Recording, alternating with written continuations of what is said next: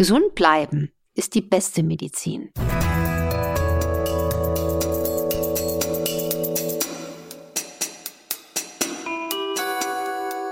Dr. Anne Fleck, Gesundheit und Ernährung mit Brigitte Leben.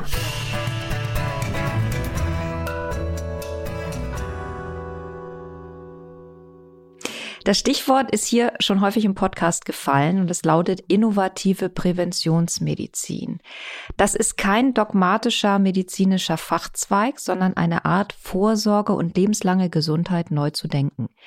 Es geht um die ganz individuelle Betrachtung von Lebensumständen und Dispositionen und dafür steht Anne und ihr Ansatz und wir besprechen heute, was sie daran eigentlich so fasziniert, wie genau sie dazu gekommen ist, wo dieser Ansatz hilfreich eingesetzt werden kann und natürlich, wie wir es schaffen, dass wir alle auf individuelle Art gesund bleiben.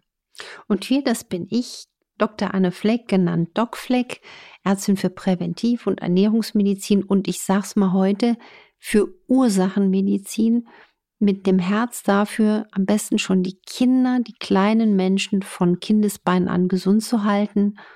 Und Maike Dinklage von der Brigitte und der Brigitte Leben. Anne, ich habe das ja eben schon grob erklärt. Du kannst es bestimmt besser, weil du die Feinheiten kennst. Was genau versteht man unter Präventionsmedizin? Das ist eine Hammerfrage und für mich auch eine hammerwichtige Folge, weil ich glaube, Prävention wird hierzulande noch viel zu wenig akribisch verfolgt und ist auch noch gar nicht, finde ich, modern definiert. Also Vorsorge darunter verstehen jetzt die allermeisten und das ist schon mal gut und richtig. Ich gehe zum Arzt, um gesund zu bleiben. Also Vorsorge, ich gehe zum Zahnarzt und schaue, dass da nicht Karius und Baktus wohnen ähm, Frauen gehen zur Vorsorge von Brustkrebs, man geht zur Vorsorge von Darmkrebs, man geht zur Vorsorge von Prostata- und Hautkrebs.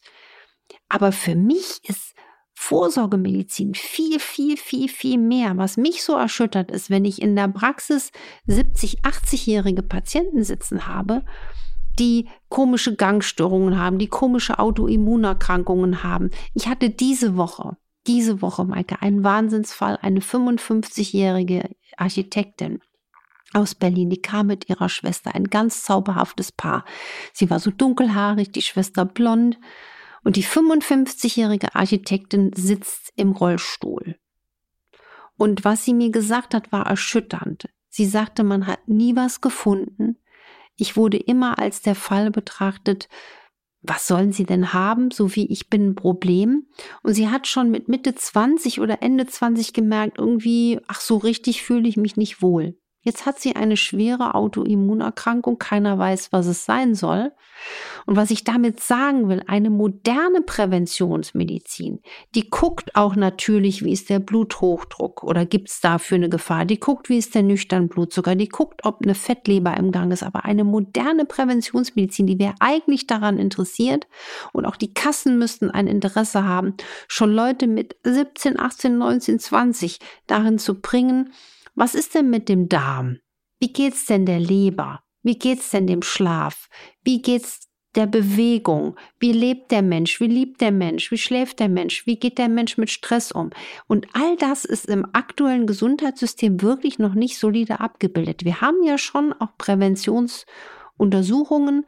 Da wird dann meistens ein großes Blutbild gemacht. Da wird vielleicht die Schilddrüse geschaltet und die Leber und aufs Herz geschaut mit Ultraschall und Belastungs-EKG. Das finde ich alles prima. Das ist alles schon mal in die richtige Richtung. Aber innovativ wäre, man guckt, ob der Mensch vielleicht ein Problem mit der Darmschlautbarriere hat. Man guckt mit Mikronährstoffen. Das sind die Dinge, die noch nicht beachtet werden. Und deswegen wäre es eigentlich toll, auch ein Fall aus dieser Woche, hatte ich eine junge Mutter mit 29. Das Kind ist gerade sechs Wochen alt und die kam. Und da gucke ich auch mal, dass wir gar nicht viel Zeit äh, verlieren, weil sie dann auch zum Stillen muss die sagte zu mir, ich habe jetzt ein Kind geboren, ich bin fit. Natürlich ist sie jetzt auch erschöpft wegen Schlafmangel durch das kleine neue Wesen, aber sie will gesund bleiben. Und das ist eigentlich die allerbeste Patientengruppe. Leute in diesem Alter, fangt dann an, euch um die Gesundheit zu kümmern. Das ist der allerbeste Anfang. Und ich kämpfe natürlich auch dafür, dass wir versuchen, die Präventivmedizin neu zu denken, individuell zu denken. Also auch nicht dieses pauschale La Polar, dieses Mac-Check ist auch ganz schrecklich. Äh, sag noch mal, was daran innovativ ist. Also Prävention verstehe ich, früh darauf achten, dass die Nährstoffbilanz stimmt, dass die Ernährungsweise generell stimmt, dass man sich gut mit allem versorgt, auch mit Energie und mit Sport, seine Muskeln und so weiter. Was daran ist innovativ? Na, zum Beispiel, es gibt auch äh, Präventionsuntersuchungen oder Angebote für Check-ups, aber die laufen in der Regel sehr, sehr ähnlich. Ich habe auch mal früher ein Präventivzentrum aufgebaut. Also da werden dann mit einem Schluck Blut abgenommen. Meistens werden da aber nur Blutwerte abgenommen, wo ich sage, die sind immer normal, selbst wenn du schon in Schieflage bist. Also Blutbild, Leber, Niere wird da abgenommen. Ein Ultraschall, Schilddrüse, Bauch oder ein Belastungs-EKG vom Herzen, Herz-Ultraschall. Dann kommen nämlich ganz viele Leute aus so einer Vorsorgeuntersuchung raus und haben so einen Stempel auf der Stirn. Da steht dann drauf, sie sind gar nicht schlecht zurecht. Vielleicht findet man im Blut eine Fettstoffwechselstörung oder dass der Vitamin D-Wert ein bisschen niedrig ist, wenn man immerhin daran gedacht hat. Innovativ bedeutet, es wird aus meiner Sicht noch nicht eben konsequent nach der Ernährung gefragt. Also ich habe damals, wo ich in Berlin angefangen habe, vor vielen, vielen Jahren, als ich damals noch da gelebt habe und gearbeitet habe, immer auch die Leute eine Stunde über ihren Lebensstil befragt und bin mit denen wirklich in ihren Alltag, in ihren Steinbruch reingegangen. Und diese Sachen werden noch viel zu wenig aufgedeckt. Es wird auch nicht routinemäßig als Check-up-Medizin die Darmgesundheit auf den Plan gerufen. Es wird nicht regulär als Präventionsmedizin und auch nicht von den Kassen gefördert gesagt, wir messen bei unseren Patienten mal Chrom, weil Chrommangel macht, macht Diabetes. Es wird nicht geguckt nach Magnesium im Vollblut. Es wird nicht regulär geguckt nach Vitamin B12 oder nach Selen. Selenmangel macht die Schilddrüse schlapp. Und das meine ich halt. Mir war das dann auch irgendwann zu langweilig, muss ich ganz ehrlich sagen. Immer nur dieses ach, langweilige Blutbild, Leber, Niere. Ähm, die Leute waren danach immer gesund, saßen aber vor mir und sagten, ich bin müde oder ich bin schlapp oder ich habe das. Und das Beste ist, wenn man eigentlich junger Mensch ist und wüsste, ich habe zum Beispiel ähm, das und das Risiko, weil meine Darmbeschaffenheit ist so und so, ich habe niedrigen Vitamin D-Wert und man guckt auch schon mal nach diesen interessanteren Blutwerten. Und man geht mit den Menschen auch als Arzt in den Alltag hinein. Also weil diese Lebensstilberatung mit dem, allein schon mit der Ernährung, wenn die individuell zu einem passt, wenn man das als präventives Instrument nutzt und zwar professionell nutzt und nicht so ein Halbspurwissen, was ja leider auch total verbreitet ist, dann kann man den Menschen wirklich Gesundheit schenken. Und da merke ich, ist in der Präventivmedizin schon einiges gut. Ich merke aber auch, es ist ein teilweise Riesenmarkt, wo viel zu viel gemacht wird oder viel zu viel das nicht Richtige gemacht wird. Ich glaube aber auch, dass es nicht unbedingt schon das allgemeine Bewusstsein der Patientinnen und Patienten abbildet. Also ich denke jetzt gerade einen Fall aus meiner Bekannten, aus meinem Bekanntenkreis, dass eine Frau, die hat eine Hüft-OP gehabt wollte oder sollte zur Reha und sagte, ja, aber da ist ja so viel Ernährungsberatung dabei. Was hat denn das mit meiner Hüfte zu tun? Das langweilt mich. Ich habe sowieso meinen Ernährungsstil gefunden. Da gehe ich gar nicht erst hin. Das sind doch eigentlich dann auch mm, Momente, wo man denkt, so ja, es fehlt halt auch tatsächlich bei den Patientinnen selber noch so an diesem Bewusstsein dafür, was Ernährung eigentlich alles kann. Ernährung, Bewegung, Schlaf und auch mal gucken, zum Beispiel, wie ist die Darmschleimhautbarriere bestellt. Wenn die nämlich nicht intakt ist, ist man, ohne dass man es merkt, auf der Rampe zu Autoimmunerkrankungen, Diabetes, Schilddrüsenerkrankungen, Rheuma, MS. Ich meine, das muss ja irgendwo herkommen. Und du sprichst gerade was ganz, ganz Wichtiges an. Ich mache mir eine Höllensorge. Das treibt mich wahnsinnig um, weil ich leider, können wir heute eine Wette abschließen, leider die Vermutung habe, dass unser Gesundheitssystem irgendwie in der Art zusammenbrechen wird.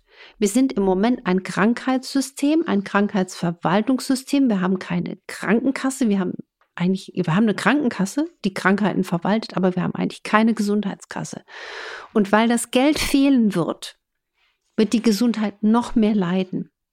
Und weil auch Arztpraxen immer mehr auch jetzt in großen Konzernen unterkommen, weil Ärzte auch sagen, wir wollen dann lieber auch mal ein freies Wochenende haben. Viele Ärzte gehen aus den Niederlassungen raus. Tüchtige verlassen das Land, weil wir in Bürokratie ersticken.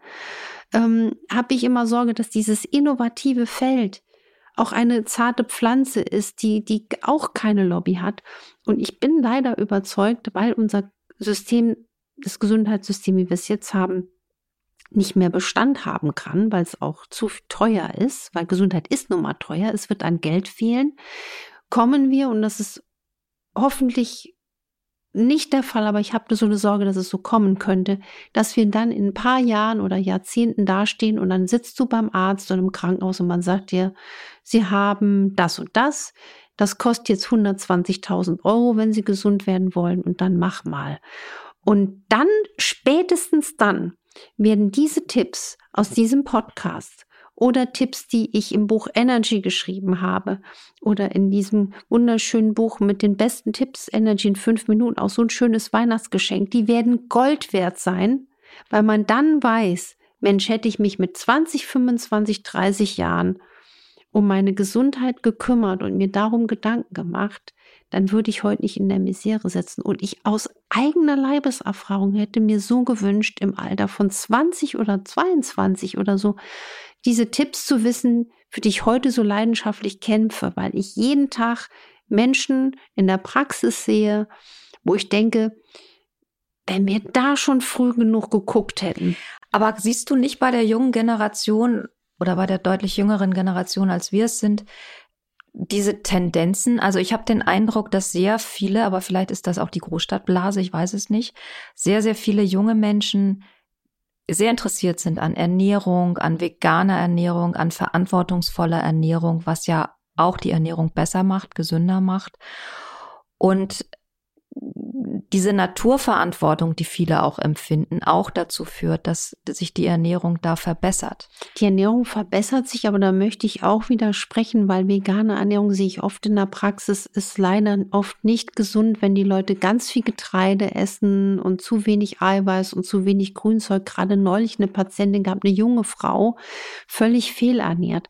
Aber das Interessante ist, und da hast du recht, dass viele Junge sich auf einmal wirklich interessieren für das Thema, aber ich glaube, die breite Masse, die breite Masse ist noch nicht so weit, dass sie versteht, dass sie durch ihre täglichen Entscheidungen, und ich rede jetzt gar nicht nur von Präventivuntersuchungen, die innovativ sind, die breite Masse da draußen fühlt noch nicht, dass die täglichen Entscheidungen, was esse ich, wie esse ich, wie oft esse ich, einen riesigen einen riesigen Outcome haben auf die Gesundheit oder wie schlafe ich, ähm, wie bewege ich mich, wie oft bewege ich mich. Deswegen habe ich ja auch dann gesagt, ich, ich mache das äh, nach reiflicher Überlegung, ja, weil es auch ein riesiger Aufwand ist und Zeitinvest auch für mich, aber dass ich das auch gerne mit RTL mache, weil ich möchte, dass jeder Mensch in diesem Land irgendwie die Chance hat, eine bessere Gesundheit im Alter zu haben. Und dass die Leute spüren, ich kann mich auch mit meinen täglichen Entscheidungen mit Messer und Gabel, also was ich mir auf den Teller packe, meine Gesundheit zugrunde richten auf lange Sicht. Wenn ich daran denke, mit 2022 habe ich mich topfit gefühlt, wäre nie auf die Idee gekommen, dass Ernährung meine Gesundheit tatsächlich so massiv prägen kann. Ich glaube, die Aufklärung ist da jetzt weiter, als das damals der Fall war. Trotzdem frage ich mich, wenn ich nach den Basics lebe, also auch in meinen Zwanzigern, das sind diese klassischen fünf verschiedene Sorten von Obst und Gemüse am Tag, moderater Sport, also dreimal die Woche eine Stunde was machen. Ist das schon präventiv genug ähm, oder muss ich tatsächlich zum Arzt alles durchchecken lassen, gucken, habe ich irgendwo einen Mangel und ähm, dann eben in diesen jungen Jahren schon beginnen, dem gezielt anzugehen? Also ich glaube, die Botschaft ist die, erstens mal, dass man sagt, Gesundheit ist nicht selbstverständlich. Wir sind noch nie krank oder nur gesund. Es ist immer ein, ein, ein, ein Riesenspiel im Körper. Und wer einfach schon in jungen Jahren weiß, Wasser trinken zwischen Mahlzeiten ist gut. Kauen, bis ein Brei im Mund entsteht, ist gut. Den Gemüse-Obstanteil, den Kräuter- und Gewürzanteil hochfahren und sich bewegen und auch für eine gute Schlafhygiene achten, dann ist schon so viel gewonnen. Und dann wäre es natürlich ein, ein Traum, dass die Gesundheitsminister der Zukunft auch dafür kämpfen, dass Menschen eine moderne Prävention bekommen. Und das kann man auch sich jetzt schon ein bisschen einfordern. Also auch wenn man junger Mensch ist, mal zum Hausarzt gehen mal nüchtern Blutzucker bestimmen oder nüchtern Insulin oder Langzeitblutzucker. Da ist schon so viel abzulesen. Wenn der hochnormal ist, der nüchtern Blutzucker, ist man schon auf einer Rampe zu Diabetes. Das haben auch Leute, die zum Beispiel sehr viel Zucker und sehr viel Getreide essen. Ne? Deswegen ist es so wichtig, was bewertet man als gesund oder viele Leute denken, sie ernähren sich gesund und dann denken sie, hm, so gesund ist das für den individuellen Menschen gar nicht. Und dann ist es natürlich, wäre es ein ein wahnsinniges Geschenk, wenn man sagen würde, die Leute bekommen Vitamin D gemessen, sie bekommen B12 gemessen. Man macht mal eine Vollblutanalyse, ob Magnesium, Chrom, Selen fehlen. Man guckt mal, was die Darmschleimhautbarriere erzählt. Und, und das wäre, das wäre eigentlich ähm, eine wunderbare moderne Sache. Und ich glaube, ich kriege ja jetzt auch immer viel mehr Mails von, auch von jungen äh, Ärztinnen und Ärzten, die, die sich wirklich dafür interessieren, die wirklich sagen, wir wollen nicht mehr diese Symptomverwaltung, wir wollen eine Ursachenforschung. Und, ähm, und, und deswegen, wer, wer, wer sich da jetzt angesprochen fühlt und, und uns zuhört, kann man gerne nochmal eine E-Mail schreiben. Äh, vielleicht gibt es ja auch mal Möglichkeiten, auch mit Vorträgen oder so, auch das Thema ein bisschen breiter zu machen ähm, es passiert was, aber es passiert, ich bin da ein bisschen ungeduldig, weil ich einfach weiß, wie viele Jahrzehnte es braucht, um, es um, um Botschaften zu. braucht vor allen Dingen eine schlagkräftige Lobby. Ja, und, und die, die gibt's, ja. die gibt's einfach nicht. Es gibt halt da immer nur Einzelstimmen und immer den Appell eben an auch die Eigenverantwortung. Die ist nicht unbedingt immer so ganz einfach einzulösen. Auch das entnehme ich den Mails, die ihr uns schreibt. Viele Menschen, die uns zuhören, machen sich auf die Suche, versuchen für sich selber rauszufinden, was ist es denn, woran könnte es liegen, was auch aus meiner Ernährungsgeschichte kann wo dazu beigetragen haben, stoßen dann aber einfach nicht auf die Fachkräfte, auf die Ärztinnen und Ärzte, die ihnen da weiterhelfen können oder ein offenes Ohr haben oder einfach nur äh, im Falle einer Rheumadiagnose tatsächlich mit ihnen über Ernährung sprechen ähm, und nicht nur bei einer Rheumadiagnose, sondern generell bei Autoimmungeschehen im Körper auch nochmal die Ernährung mit einbeziehen. Das ist das, ich habe gerade eine Mail dazu gelesen von einer von einer Hörerin, die sagte, sie ging äh, in eine in ein Krankenhaus mit all dem, was sie sich raufbetankt hatte aus unserem Podcast und ist überhaupt nicht gehört worden damit. Das sind natürlich dann auch wieder frustrierende Erfahrungen, die sehr viele Fragen aufwerfen, nämlich wie stelle ich es denn dann an, wenn doch dann scheinbar so viel Verantwortung auch bei mir selber liegt, mich um mich zu kümmern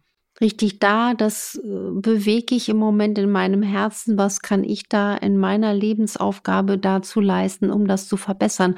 Und das darf man aber auch den Medizinern jetzt nicht vorwerfen, wenn man jetzt hier mit einem Energy-Buch und tausend Klebezetteln drin zum Arzt geht, da kriegen manche Ben vom Stuhl fallen, ja, weil sie das einfach noch nicht gehört oder gesehen haben, weil wir das auch nicht im Studium lernen.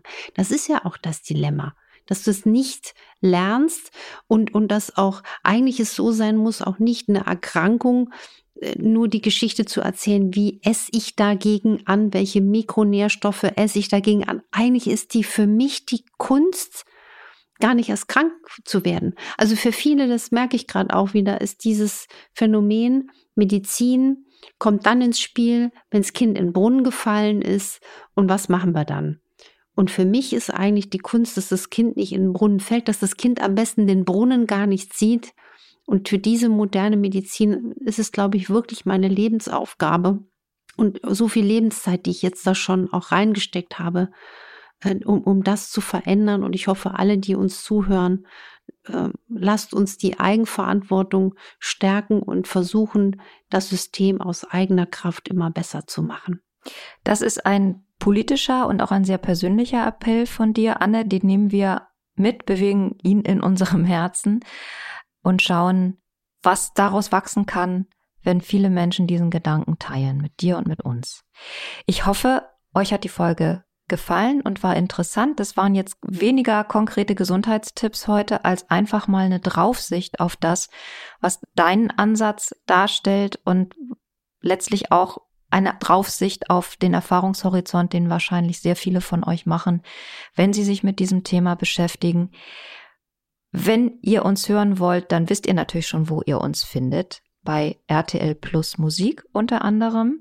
Kostenlose App. Dazu gibt's im App Store und im Play Store. Ihr könnt uns auf den anderen Plattformen abonnieren, geht natürlich auch. Ihr könnt Anne im Fernsehen sehen. Bei RTL immer donnerstags, so rund um 14 Uhr bei Punkt 12, da hat sie eine Sprechstunde. Und Fragen, Kritik, Anregungen gehen wie immer an die Infoline at brigitte.de. Nächste Woche werden wir genussvoll, festlich, besinnlich, versetzen uns in eine sehr, sehr schöne Weihnachtsstimmung, denn darauf läuft's ja hinaus, so kurz vor Weihnachten. Lasst euch mal überraschen, was wir uns zum Thema nehmen. Wir freuen uns jetzt schon darauf. Jingle Bells und macht es gut bis dann. Und es ist ein groß entsprungen und glitzerkleiner rausholen, ja. Die schönen Kleidchen und die schönen Sachen im Schrank, die müssen ja auch mal gelüftet werden. Bis bald und macht was draus. Tschüss.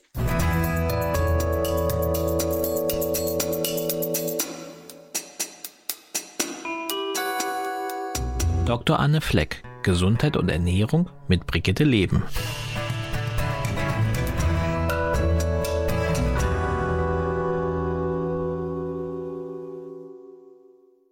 Dieser Podcast ist eine Produktion der Audio Alliance.